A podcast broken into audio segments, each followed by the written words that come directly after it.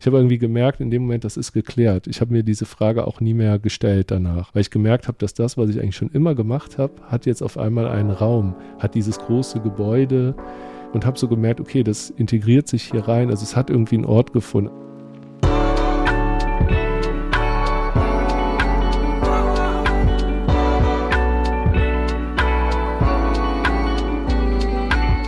Was mit Kunst? Ein Podcast von und mit Johann König.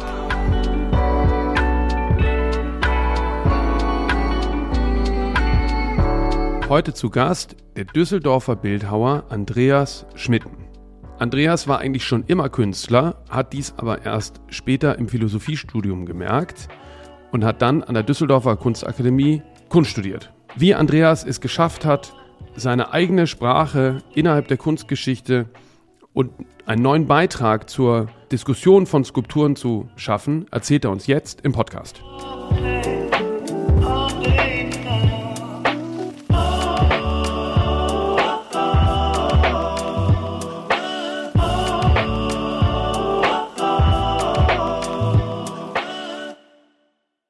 Andreas, wir haben uns kennengelernt und zwar hast du diese äh, wahnsinnig eindrucksvolle Installation gemacht in dem Schmäler-Haus. Das ist das Haus eines legendären Galeristen Alfred Schmäler in Düsseldorf. Das Teil, nachdem es, glaube ich, mal ein Waschmaschinenladen war, ist das Teil geworden der Kunstsammlung Nordrhein-Westfalen und äh, ein sehr herausforderndes, brutalistisches äh, Galeriegebäude, was der Alfred Schmäler sich hat bauen lassen. Da hast du eine Installation drin gemacht, die so eine Art Club, Raum, Casino, wie so ein otherworldly Space. Und wir hatten damals die Absicht, ein Café zu errichten, hier in äh, St. Agnes. Und ich hatte dich eingeladen, ob du dies nicht gestalten wollen würdest, was ganz interessant ist, weil dazu ist es nie gekommen, sondern ich habe dann darüber deine bildhauerischen Talente äh, entdecken können und es war ganz interessant, weil damals war es so, dass ich eigentlich gar nicht mir erstmal vorgenommen hatte, nicht sofort wieder mit so einer äh, jungen Position ähm, äh, anzufangen.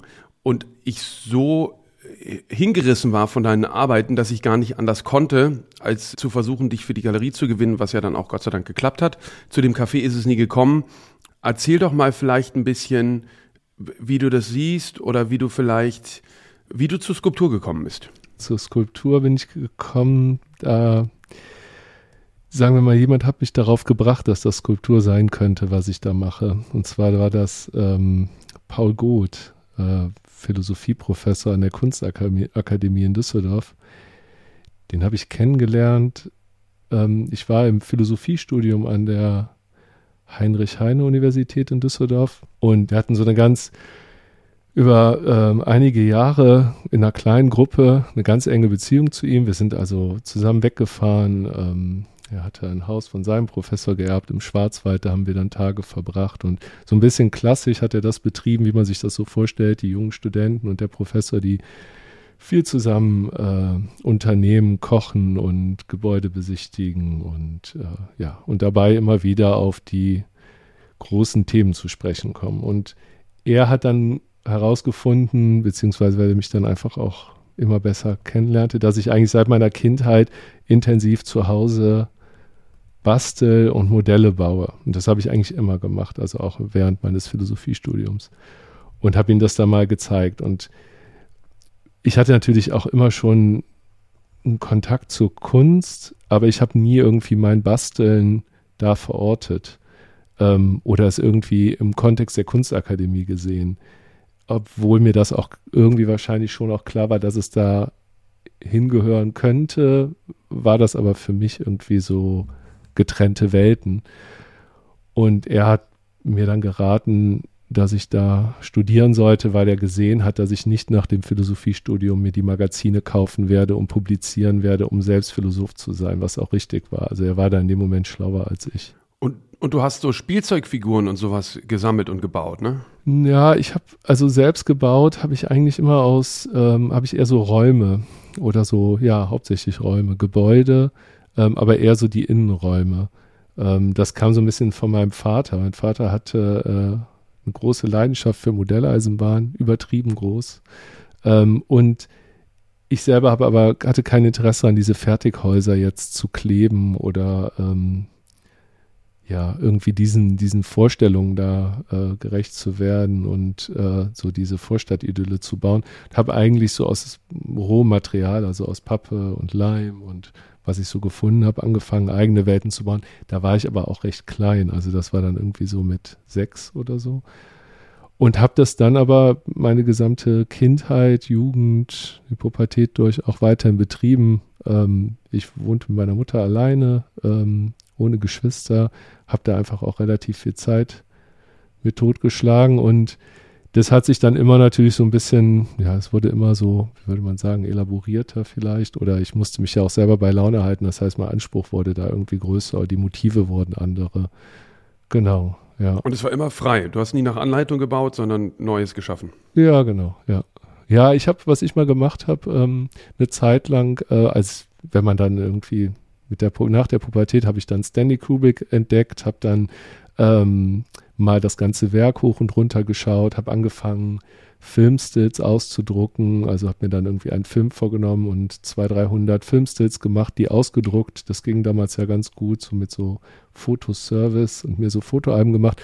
Und dann habe ich angefangen, einfach auch so als, ja, irgendwie, um ein Motiv zu haben, ähm, diese Räume nachzubauen aus den Filmen, um irgendwie auch so eine Kartografie herzustellen. Also wo befindet sich welcher Raum und wie genau ist der ausgestattet. Auch ein bisschen, weil ich gedacht habe, das ist natürlich schon auch so der Bereich, in dem viel über narrative Räume nachgedacht wird. Und so ein bisschen wie eine Fingerübung vielleicht, wie man irgendwie zeichnen lernt oder so, habe ich da so instinktiv vielleicht auch einfach aus so einer eigenen Motivation, also aus so einer aus so einem Filminteresse heraus dann diese Räume gebaut. Das hat mich dann beim Basteln auch so bei Laune gehalten, dass ich so gedanklich dem Film nachhing. Wenn man Kunst studiert an der Düsseldorfer Kunstakademie, kommt man erstmal in so eine Orientierungsklasse. Mhm. Aber erzähl mal vielleicht nochmal kurz zu dem Prozess. Du hast dich dann beworben. Ist es ja auch jetzt nicht jedem vergönnt, da genommen zu werden. Wie war da der Prozess? Warst du? Äh, ja, ich habe mich als Bildhauer ja da beworben. Ich hatte bestimmt auch durch Paul Goth einen guten äh, Führredner. Ähm, ja, also das hat dann geklappt. Ähm, ich kann auf jeden Fall noch erzählen, dass ich ganz großes Glück hatte, ähm, dass ich in der ersten Woche, und da erinnere ich mich heute noch dran, wobei ich auch mittlerweile nicht mehr sicher bin, weil ich die Geschichte schon ein paar Mal erzählt habe, ob das jetzt selbstgemachte Realität ist, aber ähm, ich saß da in diesem Orientierungsbereich und war mir irgendwie sicher, dass ich nichts anderes mehr machen will oder machen muss. Also das war so ein Moment, der diese Fragen irgendwie vielleicht auch der Jugend, wo geht's mal hin, was wird man oder so oder wo sind die Interessen oder so. Ich habe irgendwie gemerkt in dem Moment, das ist geklärt. Ich habe mir diese Frage auch nie mehr gestellt danach. Also das ist so, weil ich gemerkt habe, dass das, was ich eigentlich schon immer gemacht habe, hat jetzt auf einmal einen Raum, hat dieses große Gebäude, der Staat finanziert das mit sehr viel Geld. Hier laufen Leute rum, die leben dadurch, davon. Und habe so gemerkt, okay, das integriert sich hier rein. Also es hat irgendwie einen Ort gefunden. Also ich habe was, was ich eigentlich schon immer gerne gemacht habe. Es war schon immer da.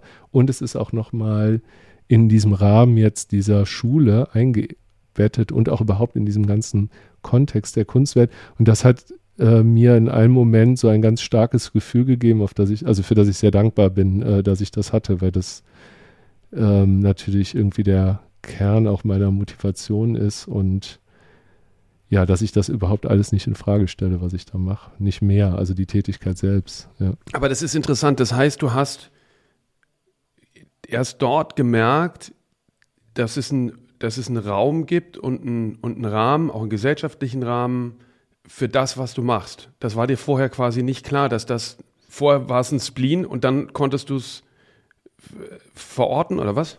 Ja, in dem Moment hat es so eine Ernsthaftigkeit irgendwie bekommen und ähm, wurde dem, man, man hat ja auch ernsthaft dann darauf geschaut und sich darüber unterhalten. Und ich habe auch gemerkt, dass meine Fragen, also wo ich so gemerkt habe, ich bin da irgendwie, ich mag die Tätigkeit, aber es, äh, ich möchte eigentlich mehr Sinnhaftigkeit da drin haben oder mehr, wie soll ich das sagen, irgendwie, es hat mir was gefehlt und äh, wollte aber nicht dieser Sache irgendwie, äh, ja, ich wollte damit nicht aufhören. Na, man muss es ja auch verteidigen, ne? Oder? Man, man muss doch auch seine Arbeit an der Akademie verteidigen. Ja, wenn man mit etwas an die Akademie kommt, was man schon ewig macht, dann ist es ja sowieso, also man will ja auch nicht, dass es nachher so Art Brut ist oder so. Also dass man da irgendwie, genau wie du sagst, ein Spleen, den man so, der so ausufert, äh, weil das ist ja eigentlich auch nicht die, ja, ich weiß, es ist auch nicht die Geschichte, in die man sich dann da einreihen möchte eigentlich, wenn man an so eine Schule geht. Aber interessant ist, es war die Umgebung, es war nicht irgendwas, was du, das, du hattest das eh schon gemacht mhm. und es war, es war quasi der Kontext, in dem du dich dann neu verstanden hast und nicht jetzt irgendein, du hattest jetzt nicht irgendeinen Erweckungsmoment, dass du gesagt hast, im Prozess des Studiums hast du irgendwann deine Sprache gefunden, die hat sich natürlich entwickelt, aber sondern dass du am richtigen Platz angekommen warst. Du bist dann in die Klasse von dem Georg Herold gegangen ja, ich war noch äh, ein Jahr bei Hubert Kiezol, habe ich studiert. Und ja. dass es Skulptur ist, das war klar. Man lernt aber natürlich auch zeichnen und so, ne?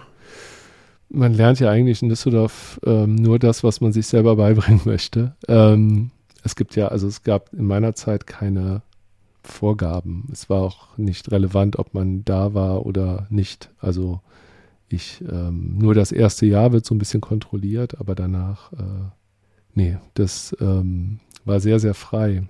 Aber äh, Techniken, genau, habe ich mir selber beigebracht. Kann man, man kann sie äh, lernen, wenn man möchte. Also man kann dort irgendwo auftauchen und äh, in Werkstätten und dann Techniken erfragen und in Einzelgespräch meistens äh, dann ausbilden und genau. Ja. Es gibt ja eine Tradition irgendwie auch auf eine Art und Weise von Düsseldorfer Skulptur. Also ich denke an Thomas Schütte oder Katharina Fritsch. Ähm, sind das prägende Figuren gewesen in deiner Arbeit? Ja, also ich ähm, schon. Das sind natürlich, also ich glaube, es hat da viel, viel damit zu tun, dass gewisse Namen auftauchen immer wieder, weil sie sich geografisch, historisch dann um einen herum bewegen. Also ähm, es gibt bestimmt auch noch andere Bildhauer, die irgendwie relevant sein könnten, aber genau, man geht äh, durch diese Räume und ähm, auch in, dem, in der Bibliothek der Akademie finden sich dann natürlich ausgesprochen viele äh, Publikationen zu den ehemaligen Düsseldorfer Künstlern. Ähm, und dadurch sind diese Namen immer so präsent. Und ich glaube schon, dass ich das sehr viel äh, mir angeschaut habe. Also ähm, genau, Katharina Fritsch, Thomas Schütte, genau, ja, waren schon auch so ganz prägende Figuren wahrscheinlich, weil ich natürlich auch immer damit, ähm, das waren immer Namen, die man mir so genannt hat, wenn man das Werk gesehen hat. Und dann schaut man sich das natürlich immer wieder an und versucht herauszufinden, äh, wo stehe ich selbst, ähm, wo gibt es Nähe und äh, wo ist man entfernt und was haben die schon weit vorangetrieben und so weiter. Ja.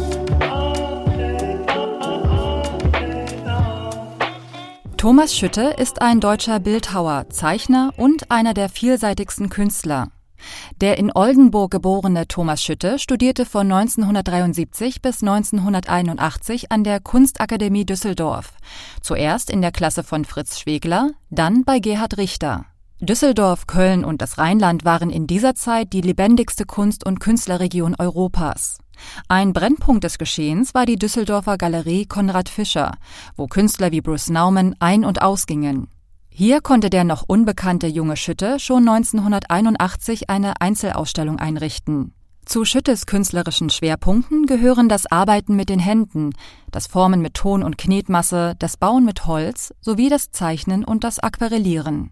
Schüttes Werk entzieht sich weitgehend allen künstlerischen Festlegungen und lässt sich kaum einordnen. Im Laufe seiner Karriere entstanden Frauenfiguren aus Stahl und Aluminium, puppenartige Miniaturfiguren aus Knetmasse, überlebensgroße Köpfe und Figuren aus Keramik, Holz und Glas, zarte Aquarellporträts und kontrastreiche Fotografien. Darüber hinaus fertigte Schütte auch großformatige Freiluftskulpturen an, wie United Enemies, das im Central Park in New York zu sehen war, oder die Bronzeplastik Großer Geist an der Freitreppe des Neuen Museums in Weimar. 2016 eröffnete der mehrfache Dokumenta-Teilnehmer seine Skulpturenhalle in Neuss. Der Ausstellungsraum dient der Präsentation zeitgenössischer Skulptur und als Lager seiner eigenen Werke.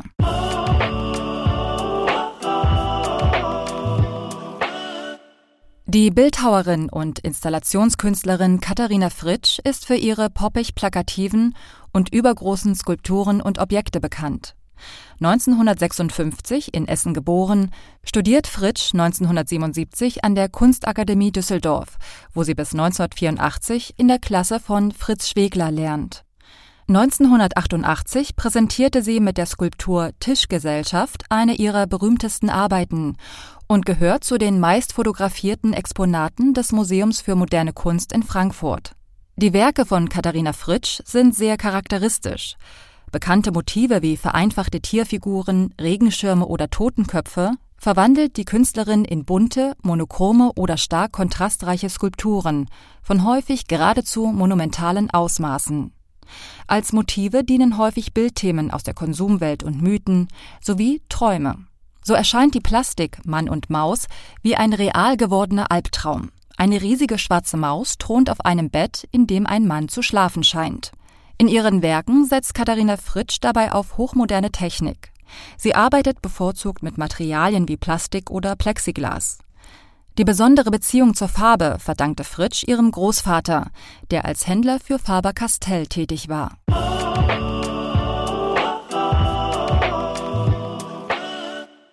Und interessant ist aber, dass der Georg Herold, der ja bekannt geworden ist für Installationen und Skulpturen aus äh, Holzlatten und äh, Kaviarbildern, häufig Material verwendet, was sehr äh, spröde ist und günstige Baumaterialien, Ziegelsteine. Deine Arbeiten haben ja in der Regel ein, ähm, manchmal haben sie ein, irgendwie so eine Art Edge, aber oft sind sie ja wahnsinnig äh, perfektionistisch in der Ausführung. Also aktuell hast du hier mehrere große Bronzeskulpturen äh, ausgestellt, die menschliche äh, Züge haben. Also man erkennt ähm, äh, Hände, äh, einen großen Kopf, aber es sind eben fast wie so abstrahierte Figurationen und die sind aus Bronze und dann aber mit einem perfekten weißen Lack äh, überzogen. Wie war das, so eine, so eine Formsprache zu entwickeln, in so einem anderen äh, Skulpturbegriff, der ja da vom Georg ähm, mhm. vorgelebt wird, sage ich mal. Ja, so formal ist das natürlich richtig. Da unterscheidet es sich sehr.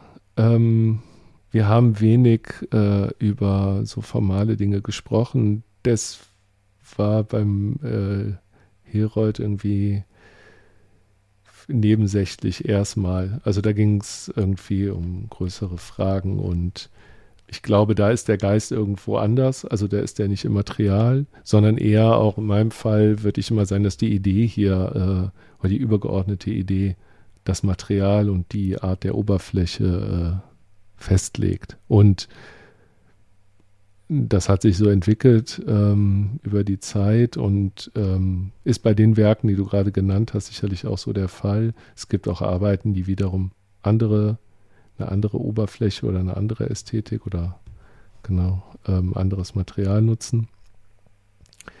Also das ist wirklich so, wenn es etwas, wenn es spröde sein muss und trocken und so, dann ist es irgendwie ein anderes Material. Und wenn es irgendwie erstmal eine Attraktion haben soll oder irgendwie verweisen soll auf ähm, höheres, übergeordnetes äh, oder so in die Historie, dann ist es wieder ein anderes Material. Also das wirklich so die Idee, das Material diktiert.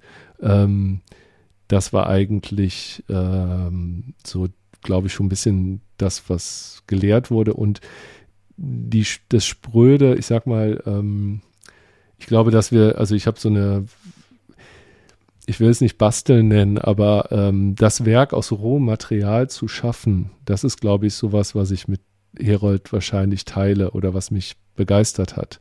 Also das ist ja alles Halbzeug, da ist ja ganz wenig Gefundenes. Natürlich gibt es immer wieder auch äh, eine Unterhose und so weiter, aber es ist schon immer sehr roh, das Material. Da werden Platten aneinander geschraubt und es wird irgendwie, oder Dachlatten zusammen, es wird Stoff geschnitten und bespannt und so. Und das hat mich, ähm, das habe ich immer so als, auch als Herausforderung gesehen. Das war aber auch schon immer so bei meinen kleinen Bastelübungen in der Jugend, dass ich nichts kaufen wollte. Ich wollte keine fertig gemusterten Dachziegelplatten kaufen, sondern ich wollte gucken, wie macht man die selbst, also wie schneidet man selber kleine Pappstücke und so.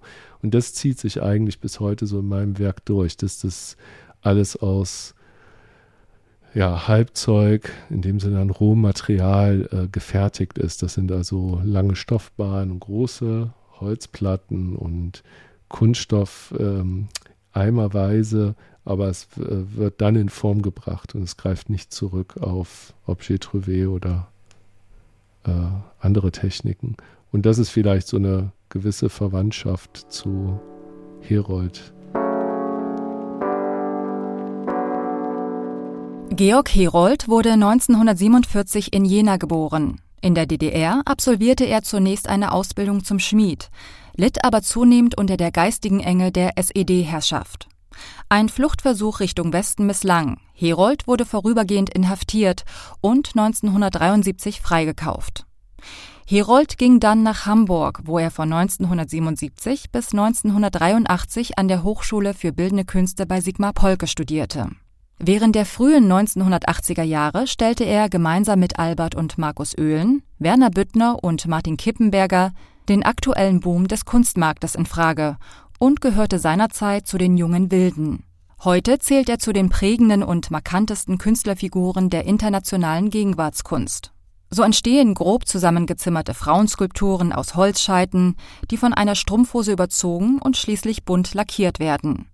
In seinen Werken verwendet er Ziegelsteine, Schnüre, Knöpfe und Nägel, Teesiebe, Handtaschen und Teppiche. Herold spricht nicht von armen Materialien im Sinne der Arte povera, sondern von dummen Materialien, mit denen er seine Objekte zusammenzimmert, verschraubt, nagelt oder kompiliert. Rohe Dachlatten sind bis heute sein Markenzeichen. Seine Arbeiten umfassen neben Skulpturen und Malerei auch Texte und Videoarbeiten.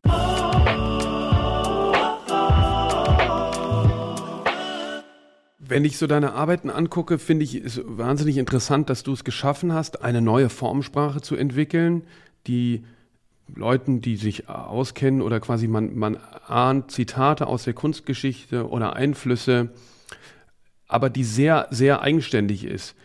Ist es etwas, was dir leicht von, von der Hand gegangen ist oder etwas, was, wo du sagst, das muss richtig erarbeitet sein? Ja, ich glaube, das ist schon erarbeitet. Also ähm, weil ich mir das, ich schaue mir halt viel an und versuche mich in die Kunstgeschichte da irgendwo einen Platz zu finden und versuche deshalb auch mir da äh, einiges anzulesen und beziehungsweise anzuschauen.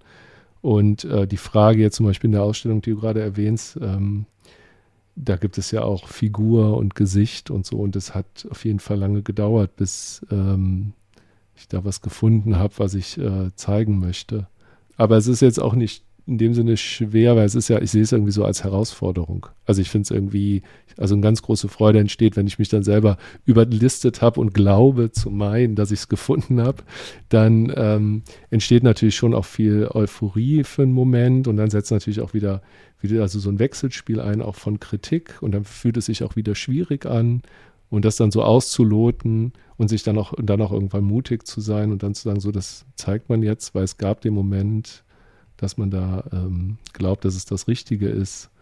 Äh, das ist natürlich so die, die Arbeitsweise oder auch so ein, so ein Selbstaustricksen, teilweise, um, um, um weiterzumachen, um motiviert zu sein, sich selber in so ein Spiel zu bringen von Problem, Lösung, wieder ein Problem finden. Und dadurch fühlt es sich immer leicht und schwierig an, zugleich auf so eine gewisse Art. Es braucht halt beides. Ja. Was ich damals äh, extrem äh, überzeugend fand, war, als ich eben über diese Installation, die du dann in Düsseldorf gemacht hast, deine Arbeiten der kennengelernt habe, habe ich die äh, Vitrinen äh, für mich entdeckt, die du machst. Und zwar sind das große Edelstahl-Vitrinen, äh, wie so Schaukästen, relativ tief, so 30 Zentimeter tief. Und dann befinden sich in diesen Vitrinen äh, wie so Objektinszenierungen hinter Glas. Und es sind eindeutig äh, Skulpturen. Also es, ist, es handelt sich quasi um eine Skulptur, die an der Wand hängt hinter Glas. Und das fand ich eben äh, wahnsinnig beeindruckend, weil Skulptur äh, irgendwie immer ein Thema ist, mit dem ich mich sehr befasst habe. Allein, glaube ich, auch durch mein Großwerden. Äh, mein Vater, der sich immer auf Kunst im öffentlichen Raum äh, konzentriert. Und ich fand eben Skulptur im Verhältnis zum Raum immer interessant. Und du hast da was geschaffen, was ich so eben noch nicht kannte, nämlich der Skulptur ihren eigenen Raum zu geben und es bleibt aber Skulptur, ist aber auch irgendwie Bild. Wie bist du dazu gekommen? Also vielleicht so eine Sache, äh, die mir mal, ähm, das auch schon liegt länger zurück, also es kommt ein bisschen aus dieser Beschäftigung mit dem Raum, ähm, dass ich gemerkt habe, dass eine Skulptur im Raum auch nur stimmungsadditiv sein kann, weil die Gesamtwirkung des Raums so unglaublich stark ist. Also das erlebt man im Museum, aber auch ähm, ja, äh, im privaten Umfeld vielleicht, wenn man Skulptur sieht, dann kommt es auch darauf an. Oder in Kirchen. Ja, genau, da ist es ja, da ist die Skulptur ja wirklich nur fast schon, also ordnet sich dieser Größe der Architektur unter, genau, ja. Und das war mir dann zu wenig. Also habe ich gedacht, jetzt brauchst du eine Skulptur und ähm, wenn sie irgendwie so, je nachdem, wie sie platziert wird und wo, ähm, dann passiert noch ganz viel mit ihr. Also dann äh, gerät sie dir so ein bisschen aus den Händen und ähm, es gab so einen Moment, da wurde ich gefragt, ob ich äh, einen Schaukasten ausstatten könnte für, für einen öffentlichen Raum, also für ein, für ein öffentliches Gebäude.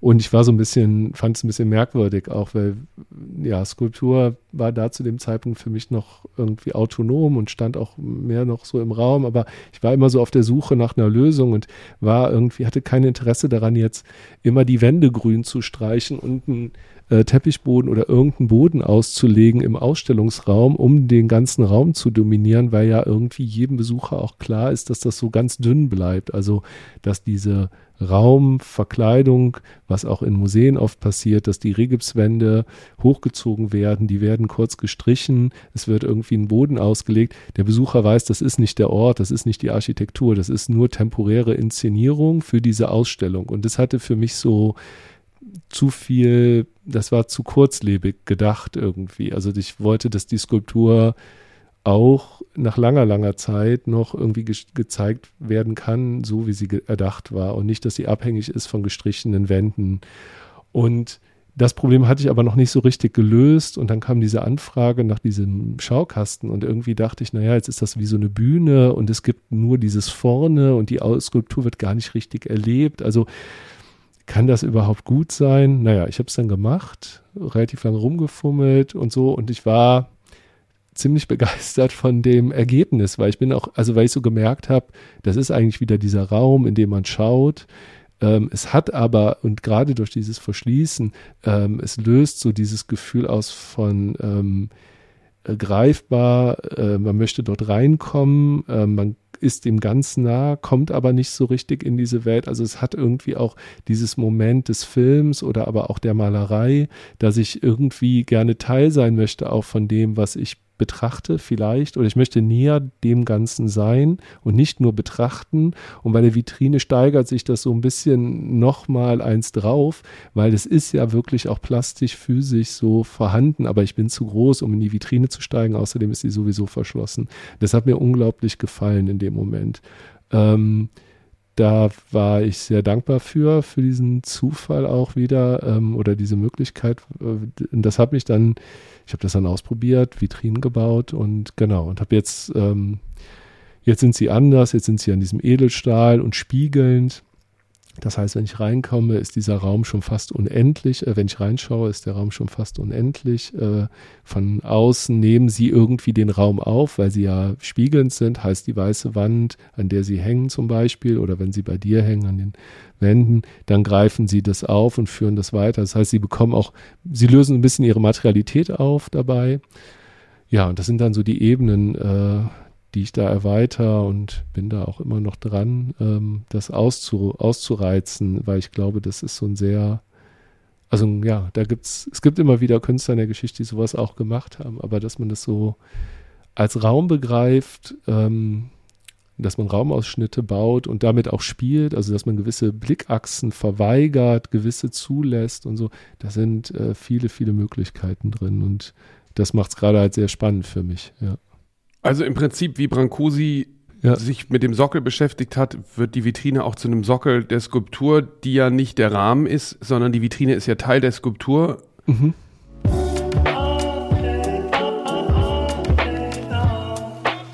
Der rumänisch-französische Bildhauer Konstantin Brancusi zählt zu den prägenden Bildhauern des 20. Jahrhunderts, der die Skulptur nachhaltig beeinflusste. Nach dem Besuch der Kunstakademie Bukarest lebte und arbeitete Brancusi ab 1904 in Paris. Sein individueller Stil war beeinflusst von afrikanischer und rumänischer Volkskunst. Eine Besonderheit im Werk des Bildhauers ist die Gestaltung des Sockels. War der Sockel bisher nur als nebensächlicher Träger einer Skulptur betrachtet worden, widmete ihm Brancusi seine besondere Aufmerksamkeit und machte den Untersatz selbst zum Kunstwerk. Brancusis plastische Arbeiten in Bronze, Marmor, Holz und Gips zeigen abstrakte eiförmige Köpfe, wie beispielsweise die schlummernde Muse, und fliegende Vögel, die wiederum auf einer Scheibe, auf einem Quader oder einem kreuzförmigen Sockel liegen. Brancusi benutzte verschiedene Materialien für Skulptur und Sockel, wählte geometrische Formen, wenn die Skulptur weich organisch angelegt war, oder türmte mehrere Sockelelemente übereinander. Die in den 1960er Jahren aufkommenden Bodenplastiken, wie zum Beispiel die von Joseph Beuys oder Robert Morris, folgten ebenfalls Brancusis Anregungen.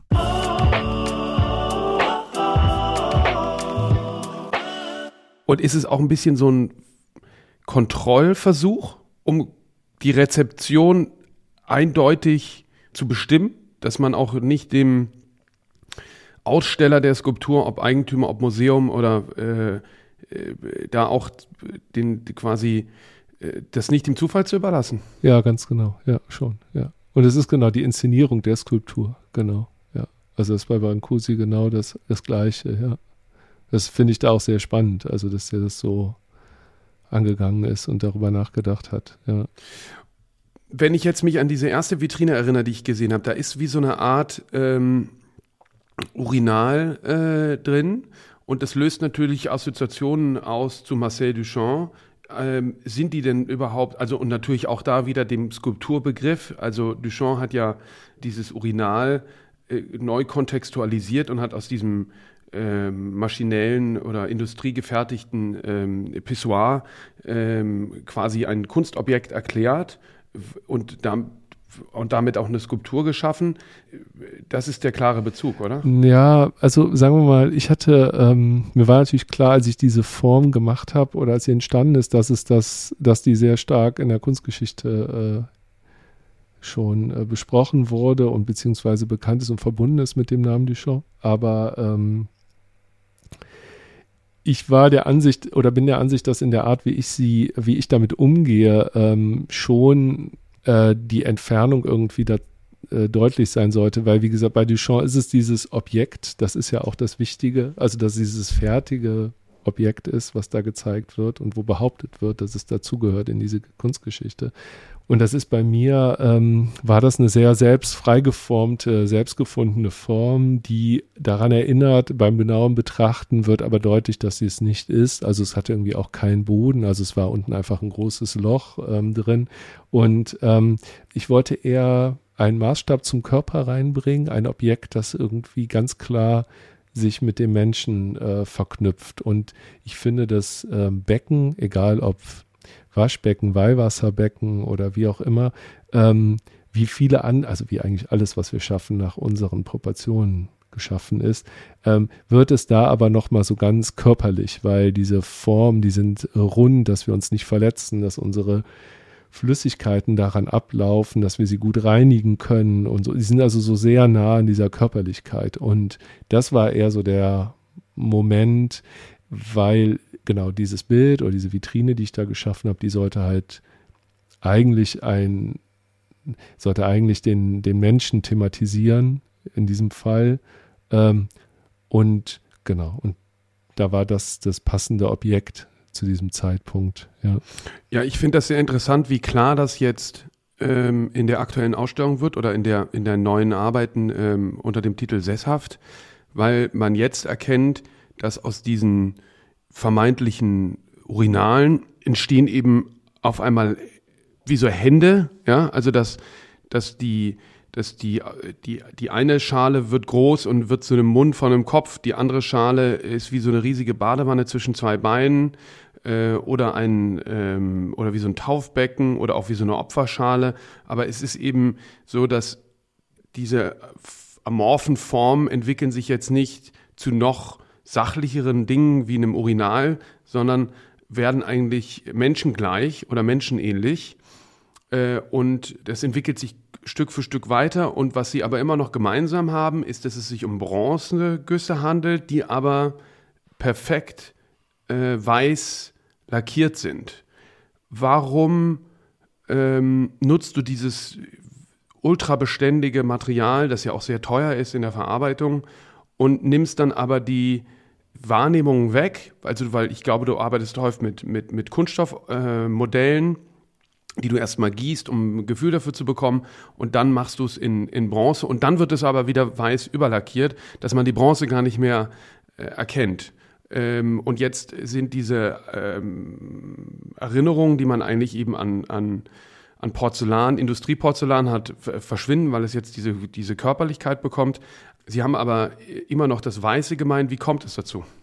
Mm, also du meinst die Frage danach, dass, warum es überhaupt so weiß lackiert ist und warum das Material in dem Sinne dann auch keine Rolle spielt, also weil es sich irgendwie verbirgt oder ähm, tja, das, also ich, ich sag mal, für mich ist es so Haltbarkeit ein großes Thema als Bildhauer, weil es äh, sehr, also man verbringt sehr viel Zeit, also mit diesen Objekten, ähm, ähm, die sind einfach in der Herstellung aufwendig und, ähm, und auch mein Anspruch ist da, dass das nicht, ver also dass es keine vergänglichen Objekte sind. Also wenn ich Vitrinen baue, dann benutzen wir keine Klebstoffe oder irgendwie, sondern wir arbeiten, wir versuchen im Atelier das ähm, nach bestem Wissen und Gewissen auch so zu bauen, dass es nicht zerfällt und sehr, sehr lange währt. Und äh, Bronze ist da natürlich ein althergebrachtes Material und mir wesentlich lieber als Kunststoffe in der Größe, ähm, gerade auch wenn sie im Außenraum äh, stehen, vertraue ich halt der Bronze einfach ähm, mehr als äh, dem Kunststoffguss. Und das Verschleiern oder dass das, das eigentliche Material nicht sichtbar ist, das zieht sich ja auch so ein bisschen durch mein Werk. Ich zeige ganz wenig großes Material. Also wenn der Stoff die letzte Oberfläche ist, dann ist es so wie bei unseren Körpern. Wenn wir uns anziehen, in Stoff kleiden, dann ist es so. Aber ansonsten liegen den Oberflächen immer, also liegt immer äh, auf dem Material eine Oberfläche auf, die das eigentliche Material verdeckt. So ist es auch äh, ja, in den meisten meiner Arbeiten. Interessant ist ja, dass am Anfang die bei der beschriebenen Vitrine dieses, dieses, diese Urinal-Assoziation ja auch dadurch bestärkt wird, dass es sich um ein, weißes ähm, Oberfläche handelt. Jetzt führt die Fährte aber mehr zum Menschen und zur Figur und jetzt sind die Assoziationen auch gar nicht mehr da, aber es ist, ist, es eine, ist das eine bewusste, äh, ein, ein bewusster Falschhinweis? Gewesen? Also, also lenkst du, willst du auch, dass die Rezeption äh, dann wieder immer wieder überrascht ist, in welche Richtung du dich entwickelst? Oder ist es nichts, was du bedenkst? Ähm, ja, für mich ist das eine logische Weiterentwicklung. So, das, also für mich ist, sieht das, also ich habe immer das Gefühl in meiner Arbeit oder ich arbeite mit dem, dem Anspruch, dass es immer äh, vorwärts geht, dass ich immer mich selber näher an das ranbringe. Ähm, auf, und auch auf verschiedenen Wegen vielleicht, auch parallel, aber ähm, genau, und in also jetzt, ähm, also sagen wir so, Figur war für mich schon ganz lange relevant. Ich habe sie immer verdeckt in die Arbeit gebracht. Also eigentlich eher immer durch Negativform, ob es irgendwie liegende Objekte sind, die Körperproportionen haben oder ähm, so eine sitzende Form, die auch eine menschliche, kniende sein könnte. Ähm, oder wie wir gerade gesprochen haben über diese Becken. Ähm, da ging es eigentlich immer um den Menschen. Ich habe ja auch Zeichnungen gemacht, die so ganz klar auch dann den Menschen zeigen. Aber als Skulptur ähm, Körperteile war ich ähm, immer vorsichtig. Ich habe das sehr, sehr viel versucht. Schon seit vielen, vielen Jahren ähm, gibt es viele Modelle in, in Knete und, in, und ich habe auch hab schon vieles ausprobiert. Ähm, und wollte, und jetzt kam, jetzt ist auch eine längere Geschichte, weil jetzt kam ja auch die Pandemie und so weiter. Und wir hatten ja diese Ausstellung, die war ja eigentlich schon komplett fertig mit ganz anderen Skulpturen. Ähm, und mir wurde dann klar, dass es jetzt, weil wir jetzt so nah dran sind, auch wieder an dem, diese Pandemie, wie auch HIV einfach sagt, dass wir ähm, also dass unsere körperliche Form ja sehr relevant ist und wir auf sowas ganz Basales zurückgeworfen werden, dass es jetzt irgendwie, wenn man jetzt die Möglichkeit hat und wir sagen, wir müssen eh nochmal jetzt gucken, wie sich alles entwickelt und schieben ein bisschen die Ausstellung, dann zu sagen, okay, jetzt machst du das. Also jetzt, jetzt bringst du den Körper da rein und ich war dann ganz glücklich auch, auch irgendwie so ein Moment, äh, wie viele Kreative immer darüber reden, aber es gab es dann halt auch bei mir so einen Moment, wo ich gemerkt habe, jetzt hast du ewig lange rumgebrütet an dieser einen Ausstellung jetzt machst du irgendwie einen Cut und irgendwie so zwei Wochen später wie so eine, wie so ein Einfall, wie diese neue Ausstellung auszusehen hat. Und dann auch, äh, dass der Körper da äh, unbedingt sichtbar sein muss. Und das ist ganz klar auch ein Kommentar irgendwo auch ist auf das, was das letzte Jahr hier abgelaufen ist oder immer noch abläuft. Ja. Also in dieser Vitrine, über die wir noch sprechen, gerade wegen des Urinals, da ist ja auch noch sehr viel anderes drin. Da ist ja so ein Ballon noch drin mit einem Mund und ungefähr noch viele, viele bunte Stoffröhren, also in Farben von Rousseau. Und dann ist das Ganze in dieser Kiste mit Pappröhren noch gespickt. Da, da sehe ich das so wie ein Maler, der jetzt ein Bild malen würde, wo Urinale drauf sind. Aber auch noch irgendwie ähm, viele andere Dinge, die sich in diesem Bild, die irgendwie passieren. Ähm, natürlich ist es als physisches Objekt da, aber es ist auch, also diese Fremdartigkeit des Objekts, wie gesagt, ich hatte es ja auch so selbst gebaut und es hatte irgendwie auch ein paar Fehlstellen, äh, hat mich da äh, von frei gemacht, zumal ich auch denke, dass nach äh, all der Zeit ähm, es auch okay ist, äh, ein Urinal in so eine Vitrine oder ein urinalartiges Objekt in so eine Vitrine zu bauen. Da habe ich da nicht mehr die Rezeption, also so ähm, dass das jetzt äh, so. Aber das hat ja, es hat ja immer damit zu tun, dass man natürlich was Greifbares sucht. Also ähm, das ist ja auch Teil der Kunstgeschichte. Also man will ja unbedingt diese Chronologie aufzeigen, man will ja unbedingt referieren. Und es ist ja auch so, dass der Künstler, also ich möchte es ja auch, ich möchte ja ganz klar in dieser Welt verortet sein und nicht in irgendeiner Unbekannten, sondern ich schaue mir ja Kunstgeschichte an und komme ja auch da, also habe ja auch da ge gelernt. Ähm, dann ist es klar, aber ähm, ja, nach so einer langen Zeit äh, äh, habe ich das nicht mehr als so relevant gesehen, da jetzt ähm, das davon abzulassen oder dass das so sehr in den Fokus rücken könnte, dass es nichts anderes mehr ist als nur eine Referenz auf Duchamp. Das glaube ich, ist es auch sichtbar nicht. Aber das heißt, dir ist schon wichtig, einen Beitrag zu leisten zu dieser zur Gegenwartskunst, Kunstgeschichte und zu dieser äh, vermutlich mal Skulpturendebatte im Schwerpunkt. Ja, also ich glaube, dass das von jedem, also ich hoffe, also ich denke, dass jeder Bildhauer das äh, im Blick hat, oder? Also ich glaube, ähm, ich sehe es halt als Disziplin und versuche halt ähm, all das, was jetzt so passiert, äh, irgendwie aufzugreifen und eine autonome Skulptur zu packen, mit dem Hoffen und Glauben, wie auch immer, dem Optimismus, dass irgendwann mal jemand das ausgräbt und sagt, daran kann man ganz viel ablesen, was damals so los war bei denen. So im Idealfall, ne? das ist natürlich jetzt schon sehr, aber nee, aber das ist schon so äh, die Idee, deswegen soll es auch haltbar sein und deswegen, ähm, genau, ja, dass es irgendwie reinpasst in so eine Kunstgeschichte. Ja. Du hattest äh vorhin kurz auch deine Zeichnungen erwähnt. Die Zeichnungen sind ähm, Darstellungen von Menschen, die eher so an Bedienungsanleitungen äh, erinnern, die irgendwelche brutalen Handlungen an sich selber ähm, äh, ausführen. Also da gibt es ein ähm, äh, Motiv, da schneidet sich jemand ein Loch in, in die Backe, steckt einen Luftballon durch und pustet dann durch die Backe hindurch den Luftballon auf. Also es hat oft auch was mit Skulptur zu tun und Veränderung von Körpern, Ausdehnung von Volumen. Äh, wie ist es dazu gekommen? Ja, ja, tja. Im Prinzip waren die erstmal gedacht, da habe ich gedacht, ich brauche ein paar Zeichnungen, weil ich habe so neue Vitrinen gemacht und Skulpturen und wo wir gerade die ganze Zeit drüber sprechen, also die Frage nach der Figur, nach dem Menschen im Werk, ähm, ob das nicht irgendwie zu kryptisch ist, zu wenig gelesen werden kann. Und dann war einfach erstmal so eine Idee, dass es irgendwie sowas braucht, was, das man ganz klar kommuniziert. Also wie so ein, äh, wie mit dem Holzhammer schon fast. Und ähm, dann habe ich angefangen, diese Zeichnungen zu machen. Dann gab es die Überlegung, ein Künstlerbuch zu starten daraus. Ähm, dann wurden es immer mehr. Dann hat es diesen Anleitungscharakter auch bekommen. Ähm, also diese Zeichnung, es ist dann auf einem Blatt, gibt es so eine Abfolge auch manchmal von Schritten. Und ähm, so sind die dann nachher entstanden. Und ähm, ja, das ist ja nochmal ganz anders, weil das so diese Leichtigkeit hat der Zeichnung. Also es ist irgendwie eine ganz andere Arbeitsweise. Das ist, brauche ich für meinen Wechsel innerhalb der Arbeit. Ich brauche einfach mal muss, muss mich anders ausdrücken, als, ähm, als ich es äh, an den Tagen zuvor getan habe. Und dann äh, ist das eine Möglichkeit.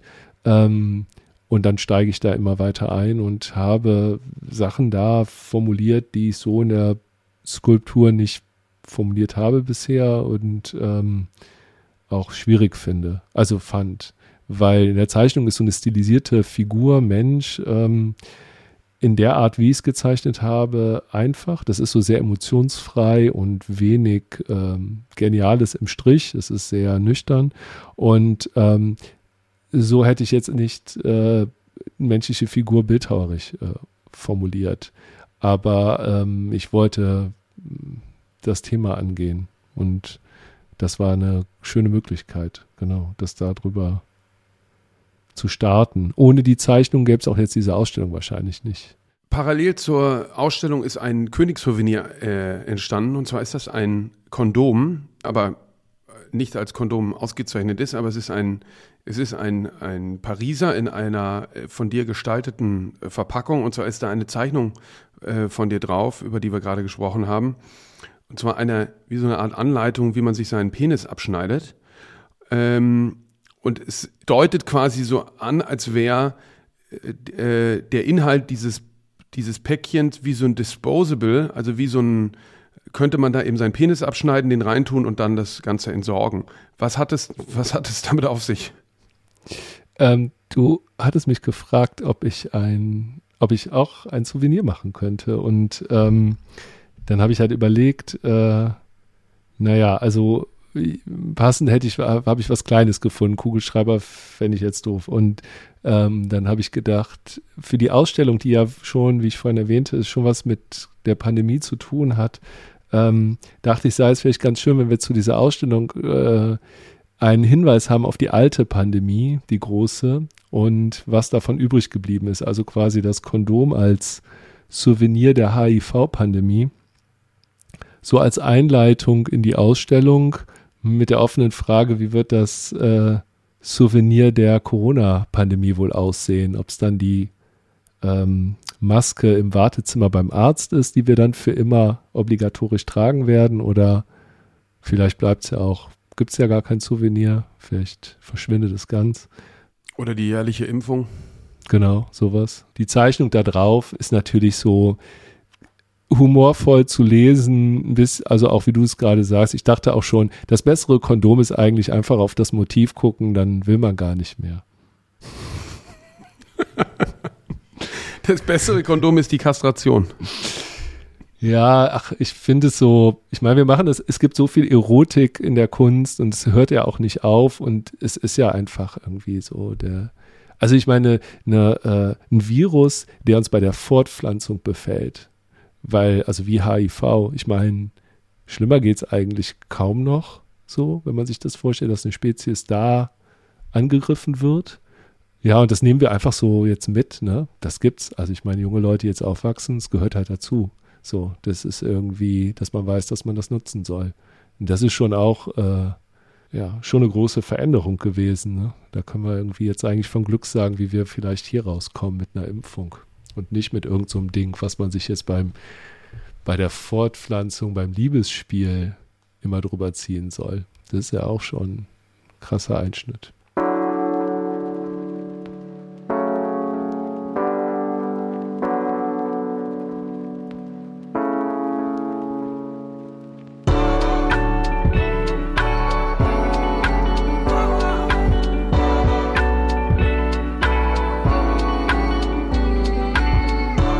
Was mit Kunst? Ein Podcast von und mit Johann König.